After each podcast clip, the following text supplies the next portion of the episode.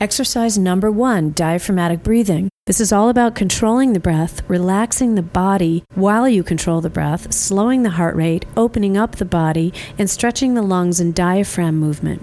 And you're going to get a much better performance when you focus in this way at the start of your warm up. So you're going to lie down on the floor, lie on a yoga mat or towel with your knees up and your feet flat on the floor with your hands resting on your abdomen. And I'm going to explain the exercise. So while I'm explaining this, I want you to relax and breathe slower than you usually do. So take first take a slow inhale as if you're sipping air through a small straw but silently. And exhale just blowing the air out. And inhale letting your belly expand, bringing the breath into the abdomen, try not to breathe into the chest, and blowing the air out. One more time, inhaling into the belly, right where your belly button is. Let that expand and blow up like there's a balloon blowing up inside your body and then blowing the air out. Try not to breathe up into the chest. So just keep doing that a few times while I'm explaining this exercise. You're going to inhale in just a moment as if you are sipping air through a small straw, as we're doing, for 10 counts, and then exhale with a for 15 counts. So now let's do one so you can feel the pacing. So exhale your air out. Inhale silently. One, two, three, four, five. Growing your belly. Seven, eight, nine, and ten. Now exhale with a hiss. Three, four, five, six, seven, eight, nine, ten, eleven, twelve, thirteen, fourteen, fifteen, and relax. Okay, good. So that's going to be the pacing of the exercise. Now we're going to do that for eight repetitions. You may not be able to do it for the whole eight repetitions right away, but get as far as you can, and then you can track your progress every time you do it. The goal is to relax your body and remember you can stop and swallow at any time because sometimes a little tension builds up in the throat area.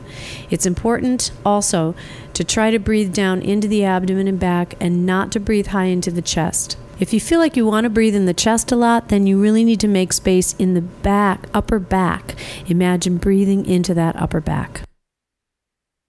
Okay, so let's do the eight repetitions of diaphragmatic breathing. Blow the air out.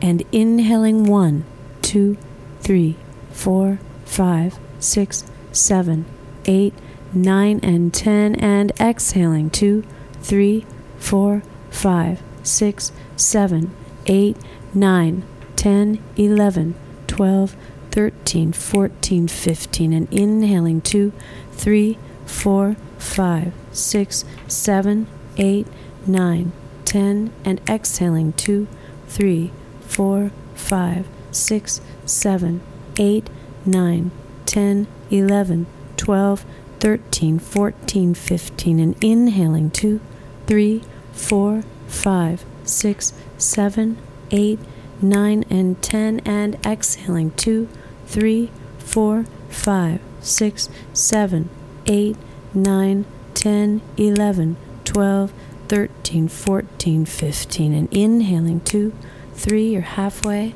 five, six, seven, eight, nine, ten, and exhaling two, three, four, five, six, seven, 8, 9, 10, 11, 12, 13, 14, 15, and inhaling 2, 3, 5, 6, 7, 8, 9, 10, and exhaling 2, 3, 4, 5, 6, 7, 8, 9, 10, 11, 12, 13, 14, 15, and inhaling 2, 3, 4, 5, 6, seven, eight, nine, and ten, and exhaling two, three, four, five, six, seven, eight, nine, ten, eleven, twelve, thirteen, fourteen. Last one, inhaling two, three, four, five, six, seven, eight, nine, and ten, and exhaling two,